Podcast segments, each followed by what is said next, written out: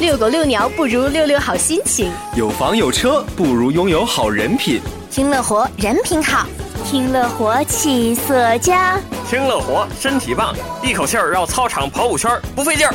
饿了吗？来听乐活吧。嗯，来劲了。每周五晚上，Iris、Amy、天旭、Cherry、秦升、小明带你玩转时尚界，吃遍美食街，领略全世界。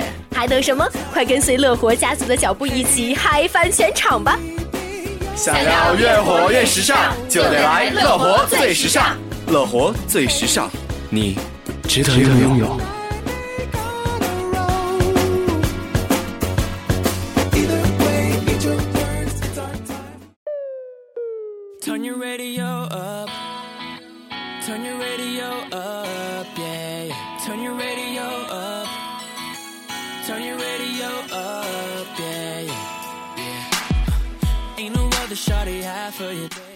你值得拥有。哎，小明，你说怎么我每次听我们节目的片头都那么开心呢？呃，那肯定是啊，你知道吗？就是我每次朋友听到那个什么“听乐活气色佳”，就是这个地方的时候，就会摆出这个红脸的姿势，然后他还问我到底加不加？哎，那个，我看干脆哪天把他请来做一期节目得了。我看行，我觉得他都比咱俩能白活。把 他请来，我们下期主题叫什么？叫朋友喝嘴吗？请他的问题，咱们下期节目再谈啊！现在赶紧开始咱们今天的节目吧啊！好，欢迎大家在晚上收听我们的乐活最时尚。大家好，我是小明，下面赶快来认识一下我们这期节目的嘉宾。好的，广播前的小伙伴们也等不及了吧？本期节目为了配合学校素质拓展节的开展，我们专门请到了多才多艺的。哎，我就不告诉你呀，就。哎哥，你也太不给我面子了！你到底是哪伙的？当然是我这伙的。我是那个妇女和孩子那伙的，尤其身边坐的还是一美女。哎，别这样，这话我太爱听了。其实你爱听什么爱听？我告诉你，就是性别优势。你等下期我们请个女嘉宾的。好了，话不多说，本期嘉宾于博瑶来自本山艺术学院，现担任校级主席团副主席，辽宁大学大学生艺术团团长，本山艺术学院副主席。哎呀，今天来的又是一个多才多艺的学长。那么，请问这位多才多艺的学长，你最喜欢的女明星是谁呢？让我想想啊，嗯，我最喜欢的女明星当属于章子怡。章子怡，章子怡应该是刚刚那个呃获得这个香港金像奖的最佳女主角是吧？嗯。她拍的那个《一代宗师》也获奖了。哥，你最近看过章子怡的这个《一代宗师》吗？这个《一代宗师》我倒是看过。但是哥给忘了是吧？其实这个不怪哥啊。那个《一代宗师》这个电影呢，已经拍了很长时间了。那么最近是由于香港金像奖呢，又重新把这个电影又翻出来了，对，又映入大家的眼帘。对，就连这个什么腾讯新闻、新浪新闻、搜酷新闻，就连这个酷我音乐新闻报都报了。搜酷新闻是什么？小明？搜搜酷 搜酷新闻，我怎么可能不知道？你看我这一激动都说错了。这个我知道，这个《一代宗师》是王家卫拍的。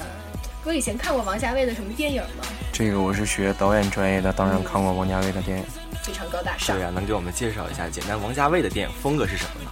嗯，在我印象当中的王家卫呢，是一个非常有个性，然后非常文艺的一个导演。然后学导演的人都知道，王家卫拍电影的时候是只用剧本，但是不用分镜头脚本的一个特别的一个导演。然后像这样的导演。会拍出来一些像我们能耳熟能详的王家卫导演的作品呢，有《旺角卡门》呐，嗯，《春光乍泄》呀，《东邪西毒》啊等等。然后，针对于王家卫，你们有什么想问的吗？然后哥就像做那种新闻发布会似的，针对于王家卫，你们还有什么想问的吗？其实我我最那个意想不到的是王家卫拍的那个《蓝莓之夜》，哥你看过吗？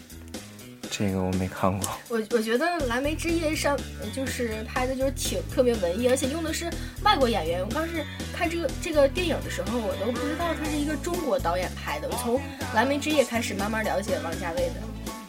哎，这个我同意。就是，呃，我看过几部王家卫的电影，我也是觉得，呃，拍的电影我一直都想象不到这是一个中国的导演。然后我想提到王家卫，那可能大家耳熟能详的还有梁朝伟。呃，梁朝伟可能从出道开始与王家卫合作，呃，是一个王家卫的电影见证了梁朝伟一个逐渐走向成熟的这样一个演绎的过程，是吧？对，我觉得梁朝伟非常这么大牌的演员，能跟那个王家卫合作是非常的哇塞。王家卫说，他说呃，能够征服这些大牌明星其实很简单，就是和他们谈角色。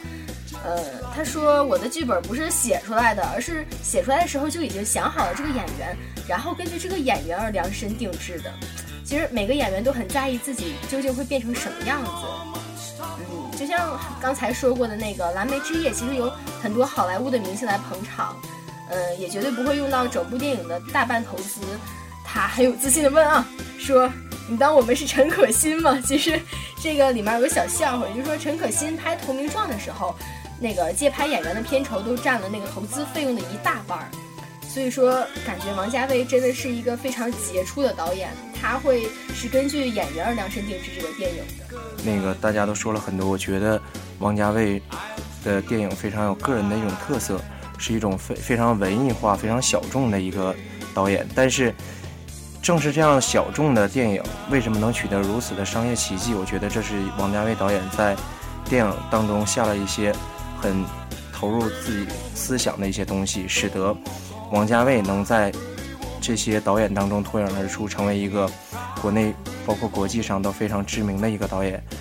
因为王家卫的名气，也使王家卫的很多片子能在小众的受众群体上能获得大众的一些认可，包括也能从各个电影当中看出王家卫个人的影子。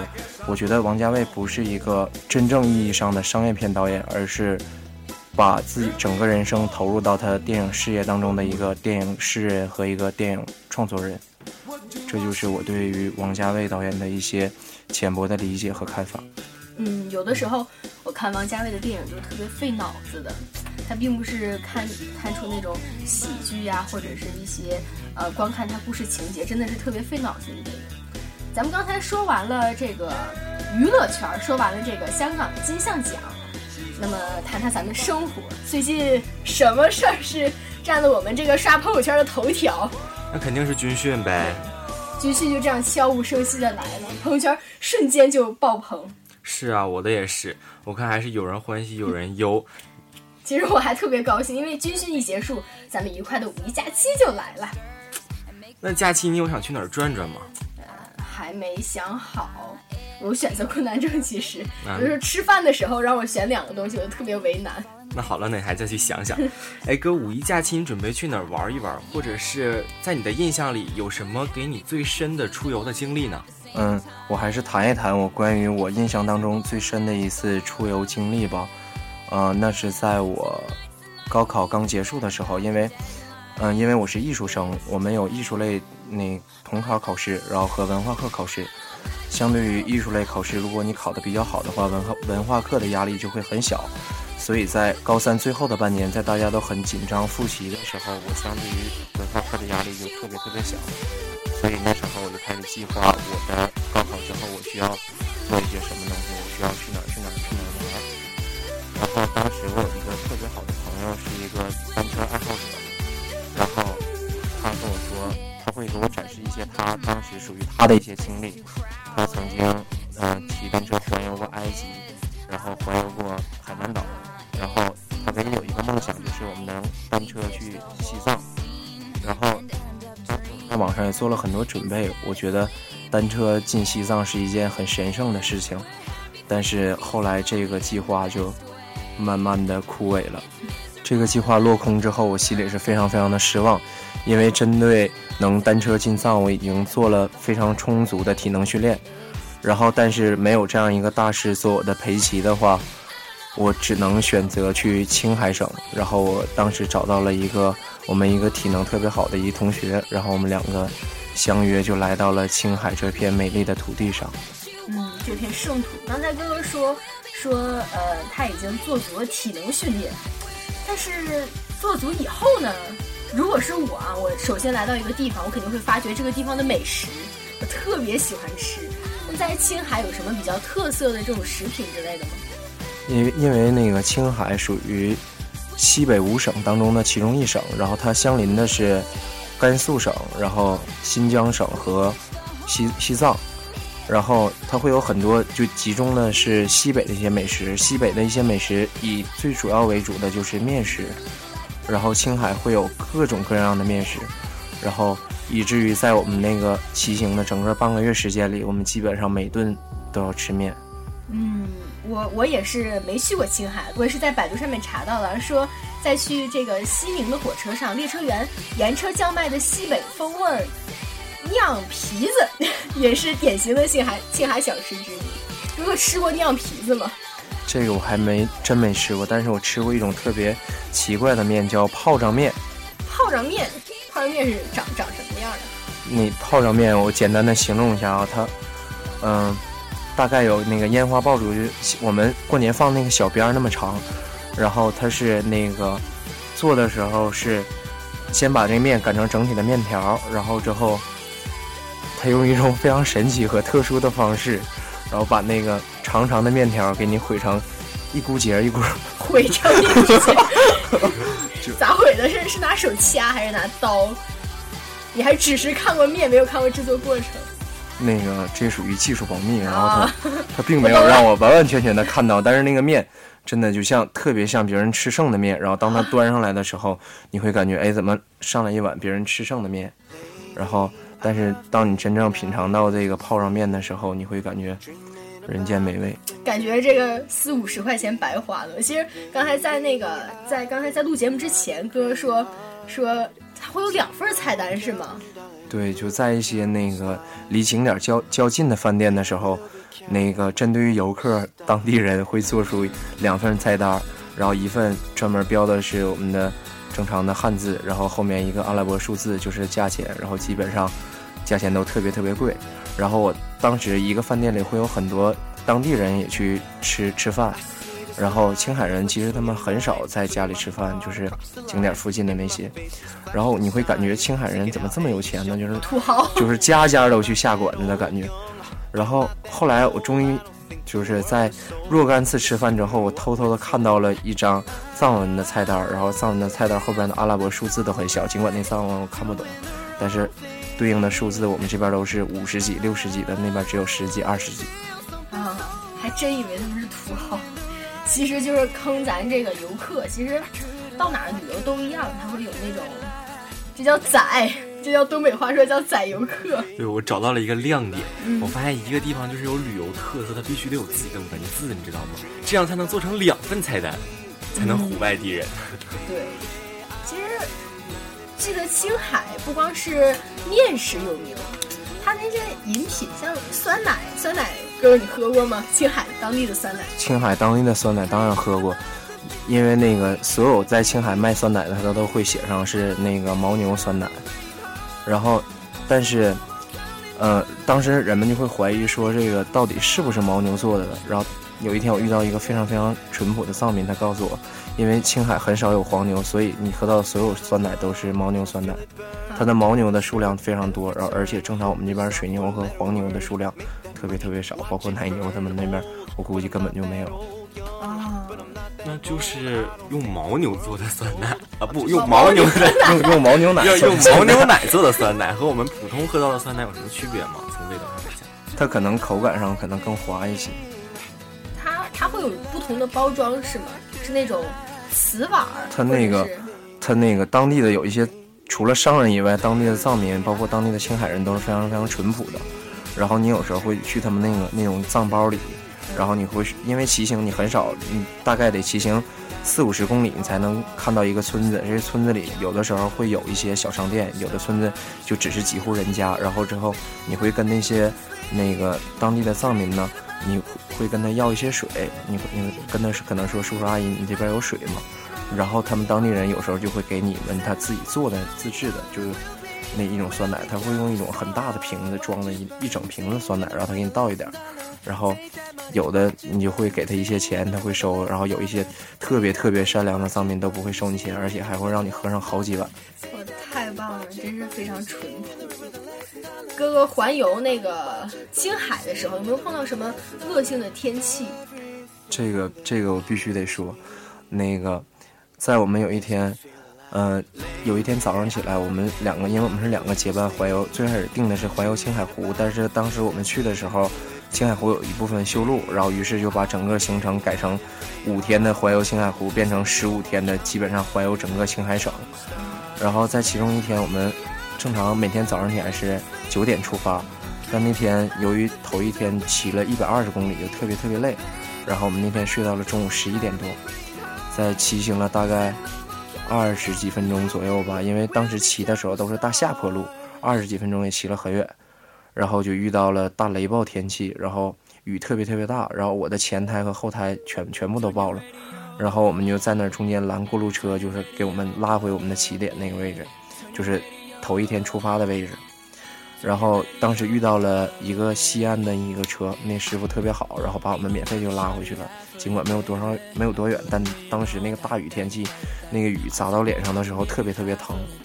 然后当我们回去的时候，就看到新闻说，就是如果说我们今天骑到下一个目的地的话，中间会遇到一段路，那段路就发生了山洪泥石流，有两个大卡车都被冲毁了。如果说当时骑过去的时候，会非常非常危险，有生命危险。然后，当我们第三天的时候，我们被在那儿被困了一天。当我们第三天往那个目的地骑的时候，还会看到周围就是泥山洪泥石流冲刷那个路的痕迹。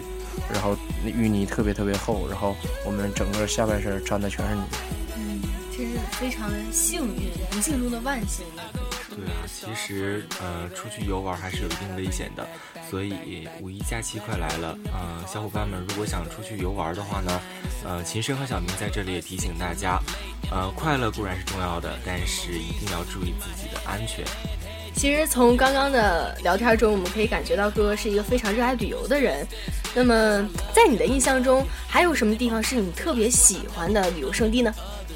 那个说起旅游，嗯，我觉得，因为我小学的时候在除了辽宁以外的四个省市上过小学，然后所以对中国整个的风土文化基本上有一个比较浅显的了解。然后谈一谈，嗯嗯。谈一谈我这个寒假刚去的地方吧，丽江。因为丽江，我妈妈在丽江有一客栈，所以我假期就去丽江帮忙。真是赞！以后去丽江住客栈 就找你。然后，基本上每天都会感受到当地纳西族的一种文化，然后也会每天帮助家里去那个丽江大研古城当中的一个叫大水车的一个景点去拉。那个来游玩还没找到客栈的客人，然后我妈妈给我封了一个外号，叫丽江拉客小王子。那那说起丽江，其实咱们接触最多的就属过桥米线。那丽江的米线跟咱们这儿的米线有什么不同？嗯，在我印象当中，我在东北吃的所有米线都是大概有嗯小比小拇指稍微细一点儿，但那边的米线都是很。就特别特别细，有点像龙须面条那么那么粗的一种米线，然后我们这边的米线会放一些麻油啊，然后放一些陈醋啊什么的，然后完全我感觉丽江的米线跟东北的米线完全是两种性质的东西，它那边口感也比较偏重于像面条的一种东西，然后他们会放很多很多的酱料，然后也会有一种那种叫清汤米线，就是嗯基本上就属于。类似于我们东北的白水煮面条，但当地人特别爱吃。我记得我看过一个，就是也是介绍云南米线上面的节目。当时的体验的那个记者是，呃，他们特意去这个店里去吃米线。刚开始就是一个大碗儿，有脸这么大，可以说是大盆了那种大瓷盆，然后里面是那种嗯刚开的那种汤，就是一百度将近。然后，但是你不会看见它冒泡，因为好像是上面浮了一层油。然后之后他会把那个生的米线端来，还要把各种配菜，好多好多配菜端来，然后一样一样就给你下，就是真的是像我们这个节目里这么，就是像电视节目里那样的米线吗？这是最正正宗的吗？这我觉得吧，它那个云南，因为云南当地，呃，一个小镇就会有一种比较那个属于他们个性化的一种风土人情，所以每个地方的美食。就针对于米线这种美食，每个地方还是不一样。我我一谈到米线，这个嘴都飘。其实我们想一想，咱们以前做过的一些节目，一些谈到的一些地方。我记得上期跟天明哥聊的是台湾啊、广东，然后这期又跟学长聊到了青海，还有丽江。其实我感觉每一个地方都会有每一个地方的特色啊。对，其实我们每做一期节目呢，就会爱上一个地方。呃，我想这也就是我们乐活的魅力所在吧。做一期节目就能爱上一个地方，爱上一个人，至少证明我们所有的主播和导播都是用真心去投入过的。干嘛这么文艺？这其实我们就是一个屌丝节目。我们真的是特别希望，呃，在收音机的那一边的你们能够真心的喜欢我们这样的节目。我们听说，嗯，大姚哥的社会实践活动也是非常的丰富啊。的确啊，据我了解，学长呢担任过电影频道的《盖世英雄》导演助理，并且饰演过里面的小乞丐。他的扮演小乞丐的感想 是啊，能跟我们谈谈？因为那个当时是我们大一的时候，我们同班四个同学一起去参加那个 CCTV 六，然后电影《盖世英雄》的录制，然后当时给我分配的角色就是小乞丐，然后这个乞丐属于一个。什么呀？我当时印象最深的是一个让吃吃鸡的一个镜头，然后因为当时给我的规定情境就是我一个我是一个非常非常饿的乞丐，然后有一个大地主家去给我给我们乞丐就丐帮拿了一只烧鸡，然后我们是四个人吃那只烧鸡。我记得当时剧组拍的时候，那个那只烧鸡是冻着的，然后我们面对那冻的烧鸡，我们要一定吃出非常饿，然后简直吃那烧鸡特别特别享受的感觉。然后你把那个鸡腿掰下来往嘴里放的时候，你会感觉那个鸡腿非常非常硌牙。然后那边那个导演会喊说：“你们一定要吃出来特别特别享受的感觉，然后一定要大口大口吃。”然后其实真的能感觉到大口大口吃是什么概念？就是你咬一大口，把那块肉咬下来的时候，你在嘴里嚼不动，然后之后你每咬一口，然后之后都会存在你的口腔里，然后一直堆到最后，你实在。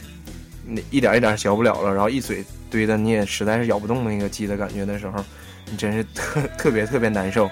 然后于是导演说：“好，这就是我们要的满足感。”你这就像那个以前春晚里那个陈佩斯表演的那个吃面，就是在吃一嘴吃完咔，不行再来一碗。然后你们也会当时吃了很多只鸡吗？嗯，当时两只鸡，但那只第二只鸡比第一只鸡更难撕开，第第二只鸡根本就是那个鸡肉就扒不下来，我们特别特别。用用力的去撕那只鸡的时候，那只肉都没扒下来，所以我们只是一只鸡就不停的在塞，塞完之后又从那个四四那个四只给化上妆很脏的手上去去把那些生的鸡往嘴里塞，然后还吃不下去。其实这个别看大姚哥以前饰演过小乞丐啊，但是没记错的话，我记得嗯学长还出演过这个十二运官方指定的宣传片。呃，政府宣传片，还有这个万达集团宣传片，以及奥迪公司的宣传片，好多宣传片。这个是，到底是你是在里面是出演，还是呃本身你是学导演的，给他们去指导或者实习呢？因为尽管我是学导演，但是我还是一个学生，很多的那个宣传片都是一种演员的身份去的。嗯，那我们就谈谈这个奥迪吧。这些什么十二运呐、政府啊，还有万达，咱都不了解，只认识这个四个圈的奥迪。咱谈谈奥迪这个宣传片，当时是呃什么契机你去拍这个宣传片的？那个奥迪宣传片之前是接过一个盛源的一个奶粉广告，然后他们是一个团队去拍那个奥迪的宣传片，尤其奥迪公司是是在那个沈阳准备拍这个宣传片，在沈阳的一些 4S 店，包括辽宁省内和东三省去放。然后，其实这个宣传片拍的，我感觉就是特别特别有创意，嗯，因为它是由三个不同阶段的人的故事所组成的。它的第一幕是，呃，一个特别特别幼小的孩子，然后牵着一个特别特别小的一只狗，然后之后左手牵着一只狗，然后右手是一个那个是一个特别特别小的一个奥迪卡通车，然后就是，然后我演的是一个这个青年阶段的一个人。然后我是骑着一一辆自行车，然后我牵着一个那个金毛，就是比长大了一些的一个金毛犬，然后牵着一个少女，没没想多了，还是还是那还是那只狗。然后当时是那个起伏的时候，我是把那个自行车停到那儿，然后我去我我要与这个狗进行那个跑步。然后当时导演要求的简直是太苛刻了，他要求是我非常温情的看着这只狗的时候，那只狗非常温情的看到我。然后这个度就特别特别难以把握，就是在我以满怀热情看向那只狗的时候，那只狗基本上就都看向它的主人。尤其我们一一起跑的时候，就就很其实那个镜头很短，但是整个那个档期我们排了十四天才拍完。然后尽管呢，当时我在里面只有大概三十几秒、四十几秒的镜头，基本都是以跑为主，就是基本所有的镜头我的对手戏都是那只狗。然后那只狗简直是太屌了，基本上在我看它的时候从来不看我，它看我的时候还没有透露出温情的感觉。就我觉得这样这样的经历也是一种特别难忘、特别难得的。其实作为呃学生，咱们也希望有特别多的机会去实习。那么除了这个奥迪公司的宣传片，刚才有说到万达集团的宣传片，那万达也是非常高大上吗？咱们这个乐活就高大上。再谈谈这个万达吧，万达这个宣传片到底是怎样一个拍摄的流程？嗯这个万达集团的宣传片，我觉得真的是特别符合我们这个乐活这个节目，因为给万达拍宣传片的时候，我觉得是我拍所有拍摄所有的宣传片当中待遇最好的一次。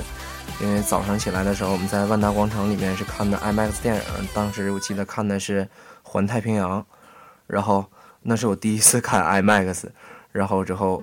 那个导演组会给你准备很多很多零食，然后你就在那儿不停的吃，吃完之后中午是，呃，领着去的那个万达的大歌星里面唱歌，然后那个唱完歌之后又去领到那儿吃饭，就整个都是一种吃喝玩乐的状态。最后还要去那个万达那个大玩家里面去，那个体验他那个游戏机的感受，然后就整个就是从早到晚都是领着你在玩，在玩的过程当中把这个宣传片。就整体的完成了，然后所以说，一天的拍摄真是非常非常的享受。又看电影，又有零食吃，还能有打篦子。向大家解释一下，打篦子也是我到辽大之后新学会的一个词语，在沈阳玩游戏机叫打篦子，是吧？对，嗯。时间过得真是太快了，转眼之间又到了和大家说再见的时候了啊。是啊，不过我们还会有和大家再见的时候吗。那当然了，让我们一起感谢今天到场的特别嘉宾于博瑶学长。学长假期可得好好休息休息。我在朋友圈里看到学长的动态啊，最近学长的身体似乎都不是很舒服。呃，今天也属于是带病，呃，在百忙之中抽出时间来做客我们的节目。那琴声和小明呢，在这里也代表所有的听众向学长说一声谢谢了。是，希望这个学长保重身体，毕竟身体是革命的本钱呐。好的，那今天的节目就到这里了。感谢本期的责任编辑王彦宏和本期导播赵彦竹。咱们下周再见喽，拜拜，不见不散，拜拜。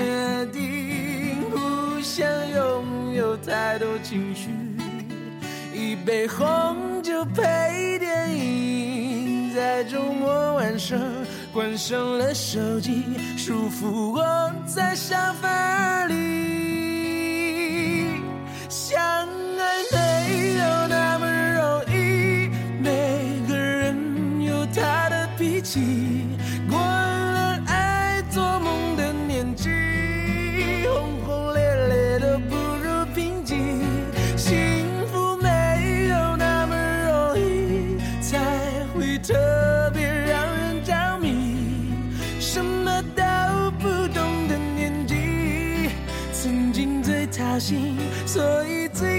些。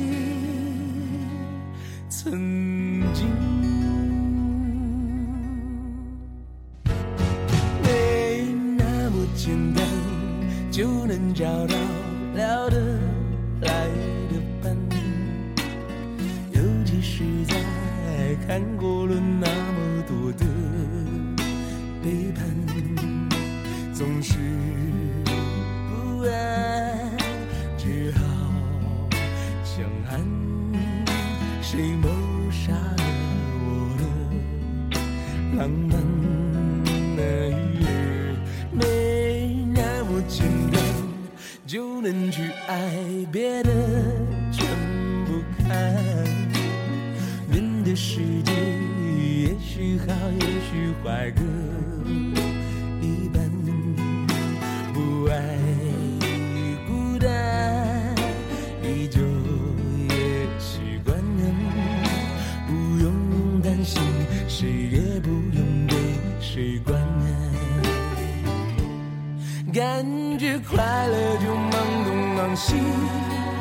感觉，累了就放空自己，别人说的话随便听一听，自己做决定，不想拥有太多情绪，一杯红酒配电影，在周末晚上关上了手。